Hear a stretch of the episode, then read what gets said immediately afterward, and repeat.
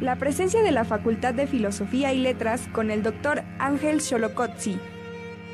Y ya está con nosotros el doctor Ángel Xolocotzi, director de la Facultad de Filosofía y Letras. Doctor, ¿cómo está? Muy buenos días.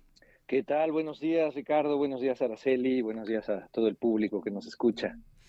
Oye, pues gracias, de entrada gracias por estar aquí en el programa. Sabemos que es un día de descanso, pero vale la pena compartir un ratito con la audiencia del de eso se trata. Sí, claro, con mucho gusto. Solo que mi internet es antirrevolucionario. No quiso funcionar el día de hoy. Entonces es una disculpa. Bueno, pero cuéntanos, cuéntanos, aunque sea la antigüita, por vía este telefónica. Sí, bueno, pues hoy me gustaría hablar de un poco de José Gaos, porque eh, esta semana eh, habrá un evento importante en el Colegio de México, que es un coloquio internacional sobre teorías y prácticas del exilio español en México. Ese evento tendrá lugar del 23 al 25 de noviembre y eh, algunos investigadores de la UAP eh, eh, participaremos en, el evento. Y en, ese, en ese marco, pues es importante recordar algunas figuras que pues formaron parte de ese exilio español en México y que de una u otra manera pues renovaron el trabajo en, múltiples, múltiples sentidos. Uno de ellos, un personaje central, es precisamente José Gaos. José Gaos que eh, renovó el trabajo filosófico, eh, especialmente en la UNAM, pero también en, otros, eh, en otras instituciones, precisamente como el Colegio de México, que antes era la Casa de España en México.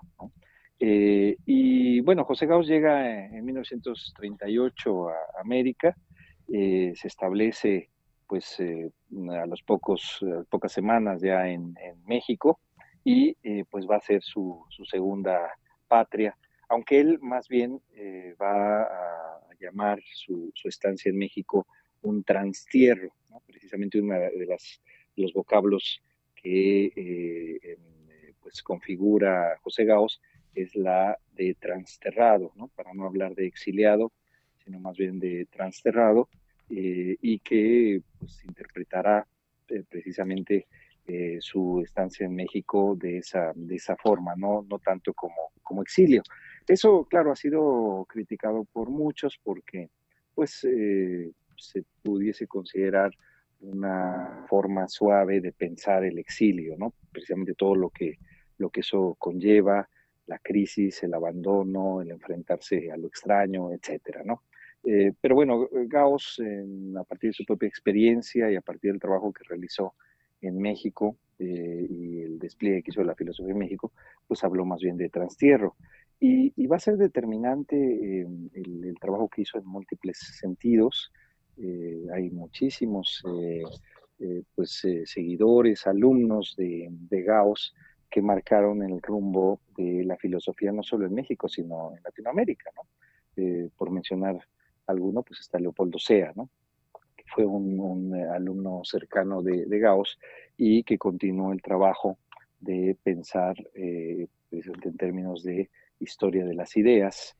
otro de ellos es el historiador Edmundo Gorman, de quien ya hablamos hace algunas semanas, ¿no? precisamente con su idea de la invención de América y un grupo importante vas, van a ser aquellos que configuraban el grupo Hiperión. Oye, e, e, a eso quería yo llegar, Ángel. ¿Qué grupo? Es bien interesante. Fíjate que yo el otro día estuve investigando algunas cosillas sobre Emilio Uranga. Qué personaje, ¿no? Así es, así es, Emilio Uranga, que de hecho el propio José Gaos y, muchos de, los colegas, los compañeros de, de Uranga, pues lo consideraban el, más destacado, ¿no? Era, era eh, incluso por ahí Gauss dice que es uno de esos que se dan eh, una vez en el siglo o algo por el estilo, ¿no? Un gran, gran pensador que lamentablemente pues dejó la filosofía y se dedicó a pues a otros eh, otros asuntos, ¿no? Pues a la propaganda, como dicen por ahí, ¿no? sí, sí, de hecho, de hecho hay, un libro, hay un libro por ahí muy interesante de José Manuel Cuellar, se llama La Revolución Inconclusa, la filosofía de Emilio Uranga, artífice oculto del PRI. Sí, exacto.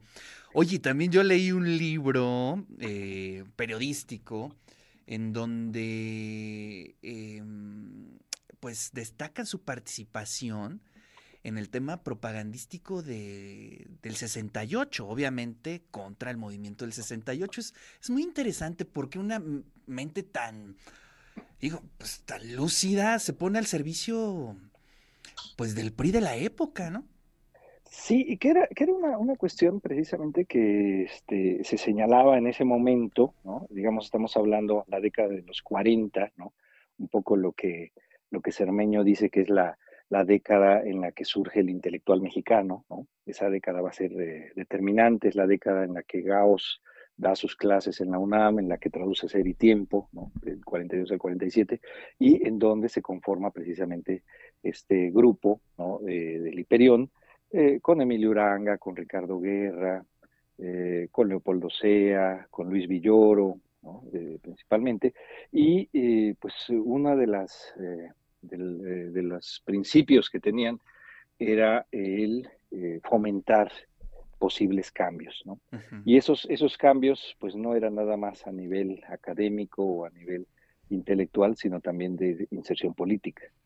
Y es muy curioso que todos ellos eh, participaban en política, ¿no? Eh, de una u otra manera. El caso quizás más oscuro, pues es el de Uranga, ¿no? Porque, bueno, Ricardo Guerra fue embajador, fue director de la Facultad de, Filosofía en la UNAM, después fue embajador, eh, director de Cultura, el caso de Luis Villoro también, embajador en la UNESCO, eh, etcétera, toda la, participación que tuvo eh, en, múltiples sentidos, pero efectivamente el, personaje que quizás podemos decir es más oscuro de ese grupo pues fue Emilio Uranga, porque de una u otra manera pues era asesor, fue asesor de varios presidentes, entre ellos de Gustavo Díaz Ordaz, ¿no?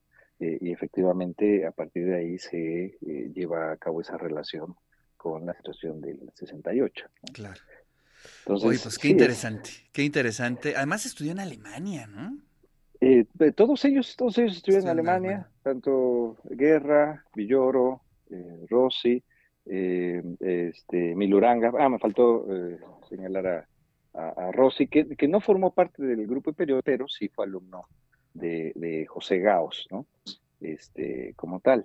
Eh, entonces, bueno, pues eh, todos ellos, todos ellos este, participaron de una, de una u otra manera en la vida académica de ese momento, de la década de los 40, década de los 50, y eh, pues fue fruto precisamente de ese, de ese trabajo que hizo José Gaos, ¿no? toda la, la reforma, digamos, eh, filosófica que se llevó a cabo en ese momento y pues el impacto que tuvo en, diversos ámbitos como, como estos que estamos señalando. Oye, pues interesantísimo y pues eh, se subraya, ¿no? Este impensable el país o por lo menos la filosofía o las humanidades sin ese exilio español, ¿no? Es decir, sí simbró y, redirigió pues el rumbo, sin duda. Sí, sí, es, es fundamental el trabajo que, que ahí se hicieron. Eh, José Gao, Joaquín Chirao, María Zambrano, Rusi Casens, eh, Eduardo Nicol, todos ellos eh, pues realmente renovaron, dieron un impulso central a las humanidades en México y, y, pues eso va a ser parte de lo que se va a discutir en este coloquio eh, esta semana ahí en el Colegio de México, que precisamente en el Colegio de México fue donde murió José Gauss, en el 1969, después de un examen de grado, después de firmar el acta, eh, ahí murió, ¿no?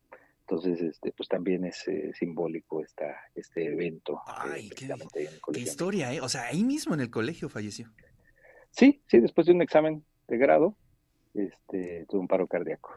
entonces, bueno, pues sí, es esta esta cuestión que, también se ha pensado en términos de, de, cómo quieres eh, morir, ¿no? Claro. Caos, Caos murió precisamente en eso que le en la raya.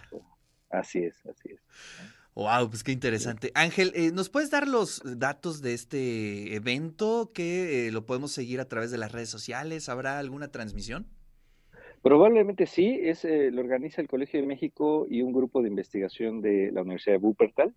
Eh, eh, tiene un, proyecto de investigación internacional y, participan diversas universidades. Entonces, el, coloquio se llevará a cabo del 23 al 25 de noviembre en el Colegio de México y lleva por título Teorías y prácticas del exilio español en México. Muy bien. Bueno, pues ahí está la invitación y te agradecemos muchísimo que nos acompañes. Ángel, muchísimas gracias. Te mando un fuerte abrazo. Muchas gracias, Ricardo. Gracias, Araceli. Gracias a todo el público.